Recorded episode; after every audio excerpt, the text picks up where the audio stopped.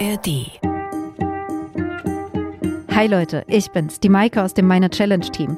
Es ist Zeit für eine neue Herausforderung, die ich mit Hilfe der Wissenschaft meistern will. Meine Challenge. Ein Podcast von MDR Wissen. Ich nehme euch diesmal mit ins Tabuland der Blasenschwäche und vollgepinkelten Hosen. Heute geht's um Inkontinenz. Wenn man von Volkskrankheit spricht, dann sagen wir, erwähnen ja alle direkt Diabetes, Bluthochdruck, Depression. Aber die Inkontinenz ist die Volkskrankheit Nummer eins. Es werden in Deutschland mehr Pampers für Erwachsene produziert als für Babys. Das hat mir der Gynäkologe Kurosh Tagavi erzählt und den habe ich für diese Challenge im Rheinischen Beckenbodenzentrum getroffen. Volkskrankheit. Da denkt ihr jetzt bestimmt auch eher so an Diabetes und Rückenschmerzen, aber nicht an nasse Hosen, oder? Sowas versteckt man ja auch lieber, als damit zum Arzt zu gehen. Inkontinenz und Blasenschwäche werden deshalb auch die versteckte Volkskrankheit genannt. Und das, was daran krass überraschend ist, das ist kein Seniorentopic für die Apothekenrundschau. Nein, nein, wir sprechen da auch von jungen, aktiven und fitten Menschen. Still und heimlich pinkeln sich hier alle in die Hosen und niemand sagt was. Zeit für eine Challenge.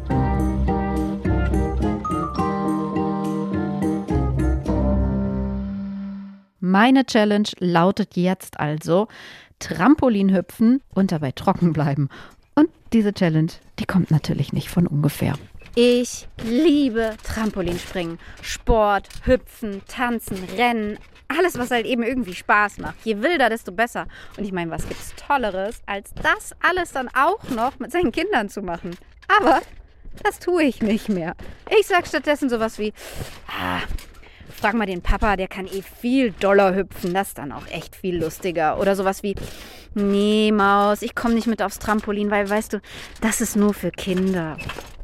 So ein Bullshit. Ich kann natürlich genauso heftig hüpfen wie Papa und Trampoline sind natürlich auch für Erwachsene. Der wahre Grund, warum ich jedes Mal kneife, ist, dass meine Blase das nicht mehr mitmacht. Hallo, Inkontinenz. Einmal wild hüpfen und ich kann die Hose wechseln gehen. Ich spiele auch keinen Volleyball mehr mit meinen Freunden, nachdem ich mir mal bei einem Schmetterball die gesamte Hose nass gemacht habe. Die Ausreden sind da ganz ähnlich, sowas wie, nee, ich habe heute nicht so viel Bock oder ach, ich passe auf die Kinder auf, das ist voll okay für mich so ein Bullshit. Es ist natürlich überhaupt nicht okay für mich. Und ich habe natürlich auch eigentlich voll Bock. Warum das jetzt also meine Challenge ist, das sollte klar sein. Vor allem aber auch, weil die Prognose mit der Zeit ja nicht besser wird. Ohne Training wird mich das hier ein Leben lang begleiten. Aber ich will niemals extra dicke Binden kaufen müssen. Niemals. Und Leute, das hier ist ein Wespennest-Thema. Probiert es doch mal aus. Sprecht das mal ganz offen im Freundeskreis an. Vor allem, wenn da Frauen dabei sind, die schon mal Kinder auf die Welt gebracht haben. Ihr denkt vielleicht Inkontinenz. Das ist doch nichts für die moderne Frau Anfang 30, oder? Also die Statistik sagt was anderes. Die Statistik sagt, dass die Hälfte der Frauen inkontinent ist. Das fängt in der Schwangerschaft an. Da gab es auch eine Studie, die hat bis zu 80 Prozent der Frauen haben da mal Urin verloren. Das sagt die Gynäkologin Carven Besler. Sie ist Leiterin des Berliner Beckenboden- und Kontinenzzentrums am St. Joseph Krankenhaus und am Franziskus Krankenhaus. Und wer sich in Deutschland mit dem Beckenboden beschäftigt, der kommt an ihr nicht vorbei. Unsere Berliner Studie, wo wir Frauen befragt haben mit einem validierten Beckenbodenfragebogen, die hat gesagt, Belastungsinkontinenz waren es, glaube ich, 25 Prozent, aber insgesamt Urinverlust, auch mit, mit Drangsymptomatik, Dranginkontinenz zusammen waren es ungefähr 50 Prozent. In der Schwangerschaft, das ist dann nach Geburt runtergegangen, um dann ein Jahr nach der Geburt wieder bei 50 Prozent zu sein. Das haben wir online dann nochmal nachbefragt. Jetzt ist das nicht immer alles eine Inkontinenz, die im täglichen Leben, also wirklich täglich stört, sondern eben vielleicht beim Trampolinspringen oder ab und zu. Da muss jetzt nicht jedes Mal ein großer Leidensdruck hinter sein, aber eine gewisse Inkontinenz ist sehr, sehr hoch in der Prävalenz. Ihr denkt euch jetzt vielleicht gerade so, was? Volkskrankheit Nummer eins. 50 Prozent der Frauen mit Kindern sind inkontinent. Boah, krass. Und das geht auch ohne Kinder. In unserer Studie, in der Berliner Studie, hatten 4% der Frauen gesagt, dass sie auch schon vor der Schwangerschaft inkontinent waren.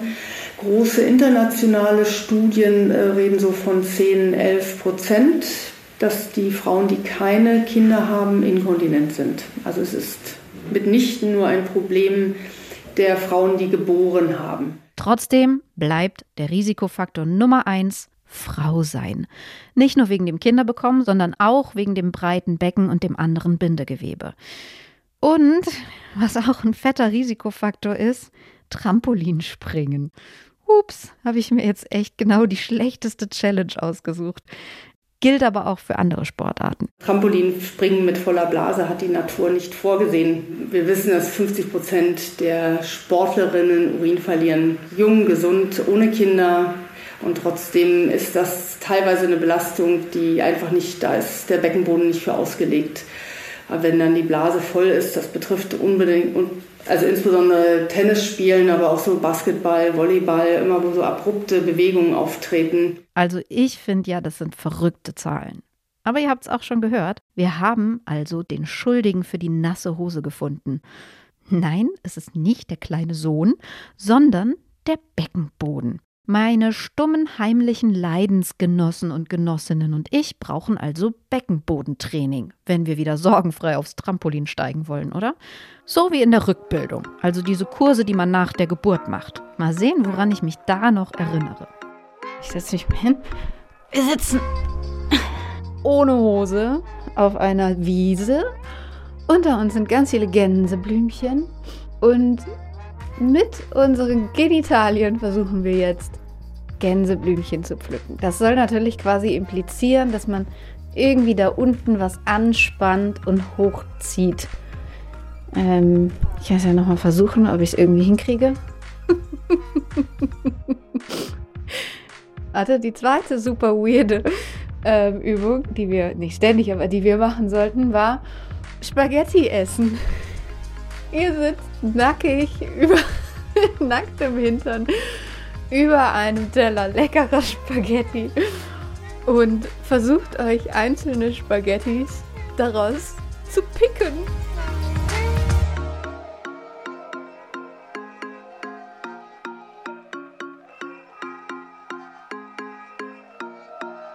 Hm. Aber jetzt bin ich auch irgendwie schon mit meinem Latein am Ende.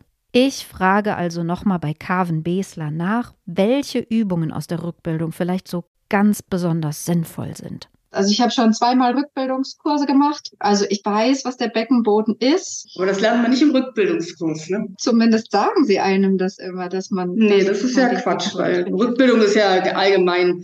Ähm, also wenn man jetzt wirklich Beckenbodentraining machen will, muss einem ja jemand sagen, ob man das richtig macht, weil von außen sieht es man es nicht ob man das richtig macht. Und es müsste jemand einmal den Beckenboden tasten oder irgendein anderes äh, Mittel nutzen, also ein gezieltes EMG oder so. Also im Rückbildungskurs lernt man das nicht. Da sagt irgendjemand anspannen, aber wir wissen, dass 30 Prozent der Frauen nicht anspannen können. Wahrscheinlich auch der Männer, aber das wird halt, ist es nicht so getestet. Aber 30 Prozent können nicht anspannen. Oh, das war wohl doch nicht so selbsterklärend wie gedacht.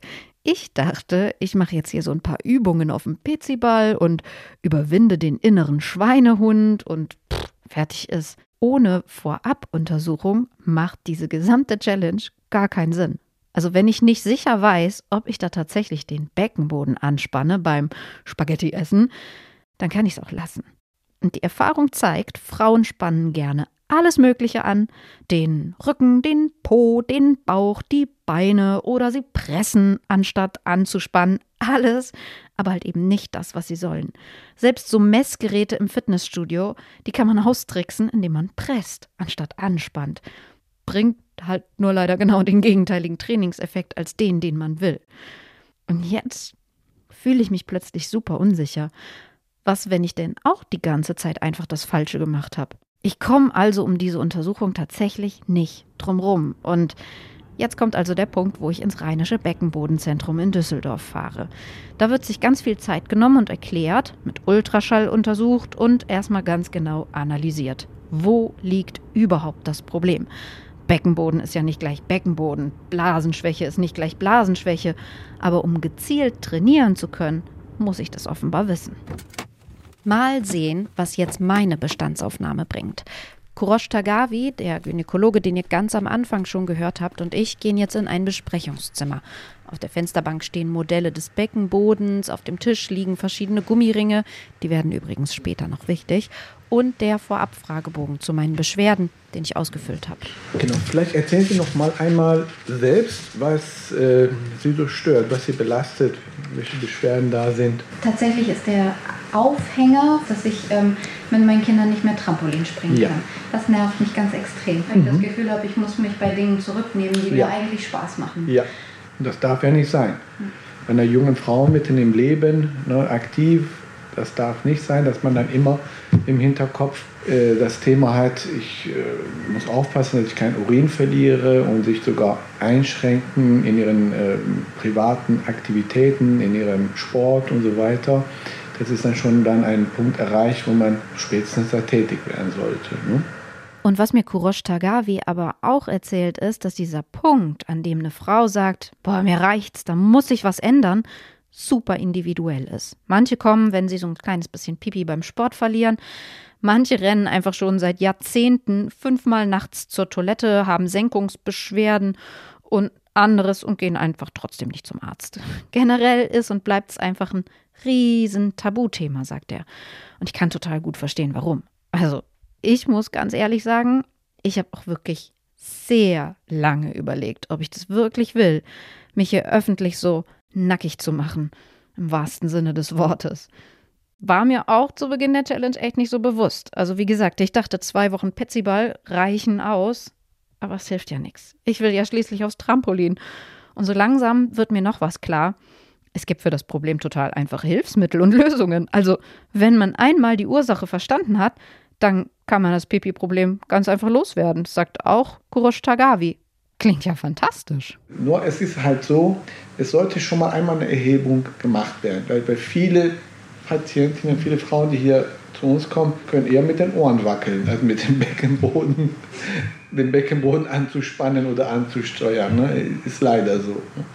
Ich würde sie gleich einmal untersuchen, dann würde ich mir ein Bild von ihrem Beckenboden machen, ihnen das auch dann anschließend darlegen. Dann würden wir einen Ultraschall machen, eine sogenannte Introitus-Sonographie. Das bedeutet, da wird äh, mit dem Ultraschallkopf bestimmte Winkel und äh, Längen und so weiter gemessen, Harnröhre, Harnröhre in Bezug auf die Blase, Harnblase äh, beim Pressen und in Ruhe, was sich da verändert. Ja, selten so ein weirdes Interview-Setting gehabt, Leute. Also ich lasse das Mikrofon jetzt auf dem Schreibtisch liegen und gehe mit ihm ins Behandlungszimmer. Und jetzt bin ich echt gespannt, weil mit den Ohren wackeln kann ich nämlich. Aber gehöre ich auch zu diesen 30 Prozent, die den Beckenboden gar nicht gezielt anspannen können? Oder klappt das?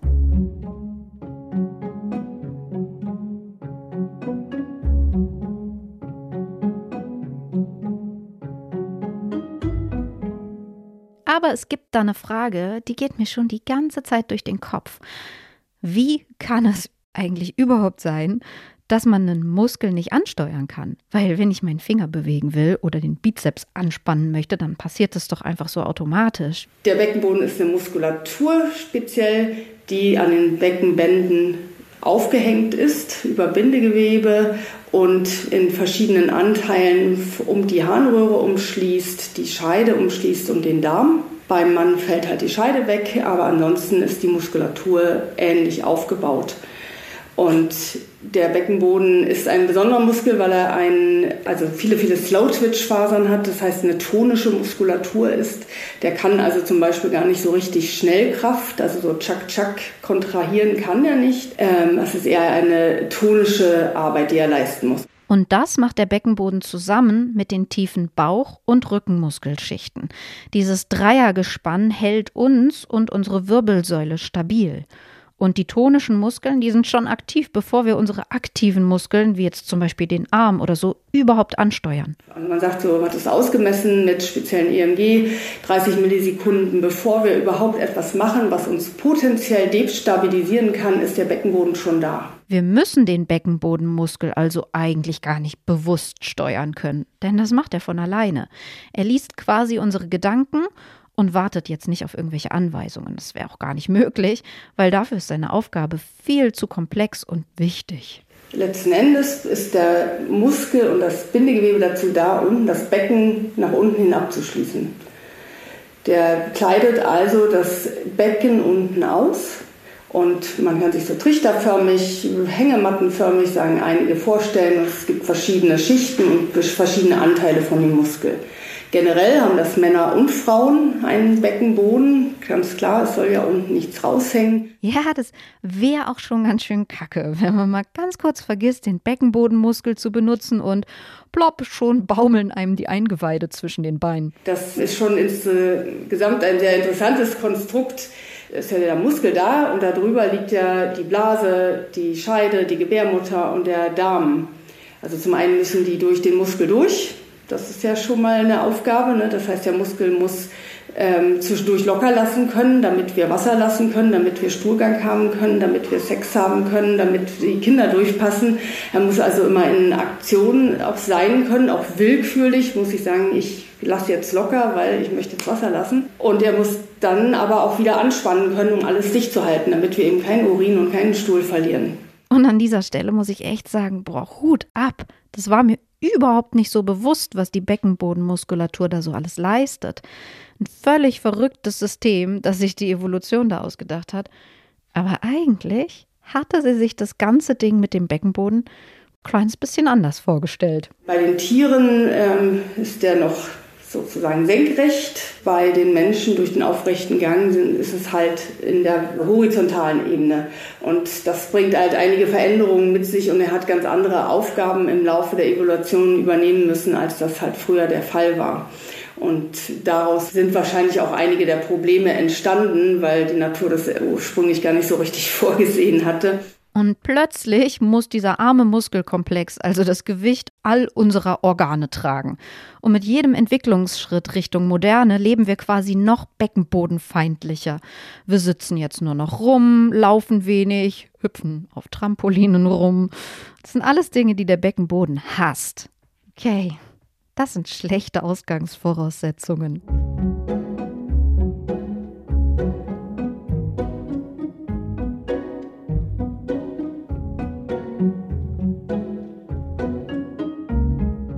Und jetzt mal zurück zu meiner Untersuchung. Dafür, dass sie zwei Kinder geboren haben, ist eigentlich alles tipptopp. Der Status ist eigentlich äh, ermutigend, dass sie von, hier, von diesem Status viel noch erreichen können, dass sie vielleicht auch irgendwann ohne äh, Hilfsmittel, Pessare überhaupt zurechtkommen und wenn überhaupt nur beim Sport. Yes! Ich bin mega erleichtert. Ich gehöre nicht zu den besagten 30 Prozent. Und eigentlich habe ich sogar eine sehr gute Beckenbodenmuskulatur. Aber ich weiß jetzt ganz genau, wo die Ursache für mein Trampolinproblem liegt, nämlich bei den Bändern. Das kann ich weder reparieren noch trainieren, aber mit einem starken Beckenboden und Training sollte das zu kompensieren sein. Und jetzt habe ich also ein Ziel. Ich bekomme den Beckenbodenmuskel so zu 70, 80 Prozent angespannt und daraus will ich mit gezielten Übungen 100 machen. Und wenn das nicht reicht, dann nehme ich einfach den Shortcut. Und der heißt, ihr habt es gerade schon gehört, Pessar. Das sind diese Gummiringe, die auch schon während unseres Gesprächs auf dem Tisch lagen. Das Pessar hat nur die Aufgabe, den Druck, der vom Bauchraum kommt, auf den Beckenboden sich auswirkt, abzufangen. Dass der Druck nicht ungebremst auf die Blase geht, auf die äh, Haltestrukturen des Blasenhalses, der Harnröhre geht und es zum Urinverlust kommt. Das heißt, das stabilisiert. Das Ding hängt man sich natürlich nicht ans Ohr, sondern das geht, ganz ähnlich wie ein Tampon, direkt an den Ort des Geschehens. Und da wirkt das Pessar wie so ein kleiner Extra-Stützpfeiler in einem Gebäude oder eben wie eine Brille, nur halt für den Beckenboden, sagt Kurosh Tagavi. Ich könnte meine Augen auch operieren lassen, lasern lassen. Tue ich aber nicht. Warum nicht? Weil ich mit der Brille, mit dem Hilfsmittel zufrieden bin. Mich, klar, ja, Brille ist auch ein bisschen blöd. man muss man ständig putzen und dies und jenes. Aber wenn ich das aufsetze, bin ich damit zufrieden. Und die Brille ist auch mit der Zeit jetzt zu einem Teil meines Körpers geworden. Das heißt, mein Körper endet nicht hier an der Haut, mein Körper endet hier an der Brille. Und das ist auch mit dem Pessar. Also die meisten sagen, also nach, nach drei Wochen war es meins. Ja, nach, nach drei Wochen war es meins. Das ist dann nicht mehr als Fremdkörper so empfunden. Die sollen es auch nicht spüren. Pessar. Ich habe das Wort vor dieser Challenge hier noch nie gehört. Nicht von meiner Hebamme, nicht von meiner Frauenärztin, nicht in irgendwelchen Krabbelgruppen und Elternbabbeln, nie. Aber diese Pessare, die scheinen tatsächlich ein echter Renner zu sein. Bei uns gehen 20 bis 30 Pessare jede Woche über die Ladentheke. Wirklich, ne? Also, ja, krass. das ist Ne, Sie sehen hier sechs, sieben Schränke voll bis, zum Kant, bis zur Kante mit Pessaren. Aber eine Frage, die schießt mir dabei halt sofort durch den Kopf. Ich will das ganze Konstrukt ja trainieren. Wird das durch so einen Shortcut nicht einfach nur lahm und faul? Ich weiß genau, was Sie meinen. Äh, nein, es macht den Becken, schwächt den Beckenboden nicht und macht den Beckenbodenmuskel auch nicht faul, weil es fängt nur den Druck ab. Das heißt, im Gegenteil, Ihr Beckenbodenmuskel versucht, das zu halten das heißt dem sich anzulegen, hat dadurch auch eher mehr Anspannung. Das Pessar ist dafür da, ersetzt nicht die Aktivität ihres Beckenbodenmuskels. Super. Leute, ich bin voller Tatendrang und Mut. Ich war zwischendurch echt unsicher, aber die halbe Miete ist ja tatsächlich schon getan. Jetzt brauche ich also nur noch eine vernünftige Trainingsanleitung und dann, ja, dann geht's hopp hopp aufs Trampolin.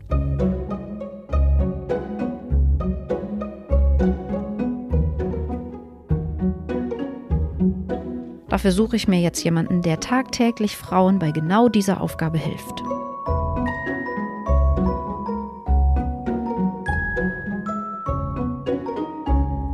Also erstmal musst du dir sicher sein, dass du weißt, dass du deinen Beckenboden ja gut ansteuern kannst. Und die Gewissheit hast du ja. Ja, das wurde dir ja gesagt und bestätigt, dass du kannst den Beckenboden aktivieren. Das ist Susanne Ruck-Paul.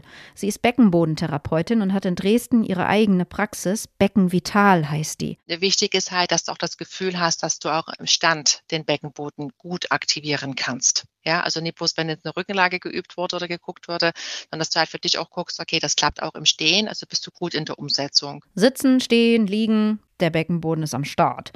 Aber wie therapiert man eigentlich jemanden, der den Beckenboden eben gar nicht spürt? Dann steht natürlich am Anfang das Thema Wahrnehmung und äh, erstmal ein Bewusstsein schaffen für den Beckenboden. Da muss man vielleicht auch am Anfang mal gucken, äh, warum ist das so? Ja, also fehlt einfach prinzipiell so ein bisschen der Zugang zum Beckenboden. Also das ist erstmal wichtig, das im Vorfeld halt auch so ein bisschen rauszukitzeln. Dafür ist auch dieses Anamnesegespräch am Anfang ganz wichtig. Bei denjenigen, wo man also spürt, okay, da ist ein Defizit da oder ein, eine, eine Wahrnehmungsstörung vorhanden, die kommt da nicht so richtig ins Ansteuern. Dann fängt man also an, zum Beispiel als Beckenmodell zu nehmen nehmen, am Beckenmodell nochmal richtig zu erklären. Also wo ist mein Schambein, wo sind die Schambeinäste, die Sitzbeinhöcker, auf denen wir sitzen, äh, wo ist der Beckenboden aufgehangen, dass man schon mal ein Gefühl dafür bekommt. Und wenn das alles nicht hilft, dann gibt es auch noch die Elektrostimulation über so ein kleines Gerät. Damit werden quasi kleine Reizimpulse ans Gehirn gesendet um die verloren gegangenen Verbindungen wiederzubeleben und dem Hirn so zu signalisieren, so, hallo, hier unten, da ist noch was. Also ihr seht, es gibt viele Möglichkeiten und irgendwie klappt es dann eigentlich auch fast immer. Den Schritt kann ich mir zum Glück sparen. Ich kann direkt ins Training. Alltagstraining nennt es Susanne Ruck-Paul. Also wenn Sie Beschwerden haben beim Heben und Tragen und Urin wäre jetzt, äh, würde Verlust sein oder Instabilitätsgefühl wäre da oder eine Senkungsbeschwerden, dass man sagt, also vorm Heben wird der Beckenboden aktiviert und dann wird quasi das Kind angehoben. Oder wenn wir halt wissen, äh, beim Niesen oder beim Husten verlieren wir Urin, dass wir also in der Lage sind, vorm Husten, vorm Niesen den Beckenboden zu aktivieren, den anzusteuern den Blasenhals zu stabilisieren und erst dann zu husten und zu niesen. Also, also das ist ja das große Ziel. Ja, das kenne ich. Das eine ist die Theorie und das andere ist die Praxis. Ich spanne den Beckenboden vorm Heben eigentlich nie bewusst an. Auch nicht vorm Niesen. Nur wenn ich schon so spüre, so, oh shit, die Blase ist voll, hier kommt jetzt eine heikle Situation, dann versuche ich tatsächlich vorher irgendwie dicht zu machen. Aber ja, klappt halt auch nicht immer. Das Stichwort hierbei lautet aber Konditionierung. Also es muss zu so einer Routine werden. Alles, was wir im Alltag machen, oder die meisten Sachen, fangen ja an mit unseren Händen. Also wir greifen etwas, also wir greifen einen Kasten Wasser, wir greifen unsere Einkaufstüten, wir heben unser Kind nach oben an, wir nehmen den Maxi-Cosi. Also damit beginnt ja eigentlich ähm, sozusagen die Belastung in den meisten Fällen, wenn es nicht gerade Husten und Niesen ist. So. Und äh, dass man sozusagen erstmal sich sozusagen gewahr wird, okay, wenn ich meine Hände benutze, dann könnte ich auch gleich den Beckenboden mit benutzen. Und los geht's zur Kistenkonditionierung. Ich nehme quasi jetzt jedes Mal die Kiste und wenn ich sie hochhebe, also in dem Moment, in dem meine Hände zur Kiste greifen, ziehe ich den Beckenboden hoch. Dann erst hebe ich die Kiste hoch. Dann habe ich sie eine Weile in der Hand. Und dann stelle ich sie wieder ab. Und in dem Moment, in dem ich sie abstelle, lasse ich den Beckenboden wieder los. Bevor die Hände zupacken, nehme ich den Beckenboden mit. Das ist nicht nur Konditionierung und Hilfe für den Beckenboden, sondern tatsächlich auch Training. Aber manchmal auch echt schwer, sich im Alltag jedes Mal daran zu erinnern. Ich möchte, dass du mich mal hochhebst. Okay. Beckenboden. Hoch. Und jetzt soll ich den Rucksack tragen? Ja. Ja, den ja jetzt aus dem Haus getragen. Okay. Anspannen. Am besten eignen sich natürlich so Standardsituationen für Konditionierung, also Routinen, die irgendwie immer gleich ablaufen. Wenn wir auf Toilette sitzen, sind wir eher in der Öffnung. Ne? Und das heißt eher, also wir sind in der Öffnung auf der Toilette. Und wenn wir von der Toilette weggehen und wir stellen uns hin und wir ziehen den Slip und die Hose hoch, dass das auch unser Signal ist, okay, einmal Beckenboden anspannen, ja, den Beckenboden anheben, Aktivität mit aufbauen lassen. Dann haben wir den auch schon mal nach jedem Toilettengang mit aktiviert. Okay, für die Toilettenroutine habe ich mir so einen kleinen Post-it an die Badewannenwand gegenüber von der Toilette gemacht. Ähm, der klebt da jetzt immer und auf dem steht quasi Hose hoch, Beckenboden hoch.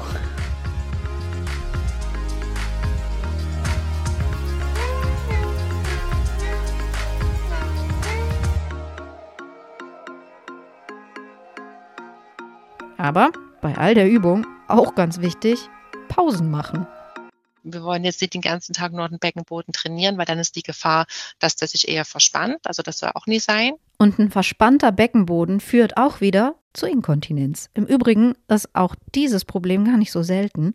Auch der Beckenboden kann verspannt sein und das ist richtig unangenehm. Wie ein verspannter Nacken eben auch. Und genau deshalb ist auch wieder dieser erste Grundcheck so wichtig, weil wenn man Probleme mit Pipi in der Hose hat und der Grund keine Schwäche, sondern eine Verspannung ist, dann macht man mit Training ja alles nur noch viel schlimmer. Es ist Zeit fürs Challenge-Finale. Aber aufs Trampolin und mit jedem Wupper spüre ich, wie einfach alles nach unten sackt.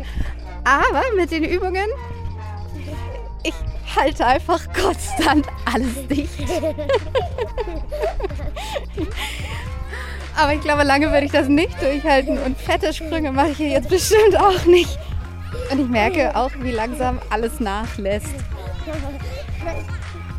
Und Ende. So sieht's also aus. Wenn ich das jetzt noch fleißig weitermache, dann sollten Rennen, Husten, Niesen bald echt kein Problem mehr sein. Und für starke Belastungen, die darüber hinausgehen, werde ich wohl nochmal ins Rheinische Beckenbodenzentrum fahren und mir aus den sieben vollen Schränken von Kurosh Tagawin Pessa aussuchen.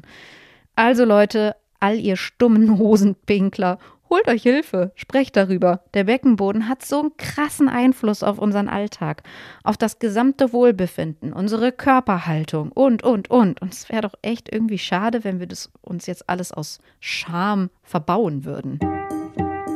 Über einen Aspekt des Beckenbodentrainings haben wir jetzt hier gar nicht gesprochen. Es geht um die These, dass ein starker Beckenboden auch das Sexleben besser machen soll. Der Podcast Eine Stunde Liebe von Deutschlandfunk Nova hat sich das mal genauer angesehen. Übrigens auch zusammen mit Susanne Ruckpaul, der Beckenbodentherapeutin aus Dresden. Die Folge heißt Beckenboden trainieren, was hinter dem Hype steckt. Und zu hören gibt es die natürlich auch in der ARD Audiothek. Ich habe in dieser Challenge auf jeden Fall mega viel gelernt. Ich wusste echt nicht, dass das Problem so krass verbreitet ist. Trampolinakrobatinnen schaue ich mir ab jetzt mit anderen Augen an, die Armen. Ich hätte niemals gedacht, dass ich mich für die Arbeit mal nackig machen muss und beim Gynäkologen lande. Ich hatte vorher auch noch nie darüber nachgedacht, warum unsere Eingeweide in uns drin bleiben und nicht rausfallen. Und ich weiß jetzt, was Pessare sind und wie ich mich im Alltag zum Beckenbodentraining konditionieren kann. Challenge bestanden, würde ich mal sagen. Sowohl die Challenge, meine Schamgrenze zu überwinden, als auch die Challenge, trocken Trampolin springen zu können. Also Leute, lasst uns die versteckte Volkskrankheit so ein kleines bisschen aus der Tabuzone rausholen. Und mit diesem Appell sag ich jetzt Ciao Kakao und bis zum nächsten Mal. In zwei Wochen gibt es hier auf diesem Kanal wieder die nächste Challenge auf die Ohren. Lasst ein Abo da, dann verpasst ihr es nicht. Und wir freuen uns über gute Bewertungen und nette Mails an challenge.mdr.de. Ein Riesendank geht raus an Max Fallert und an Carsten Möbius, die bei dieser Folge hier ordentlich mitgeholfen haben. Also, bleibt trocken, wir hören uns.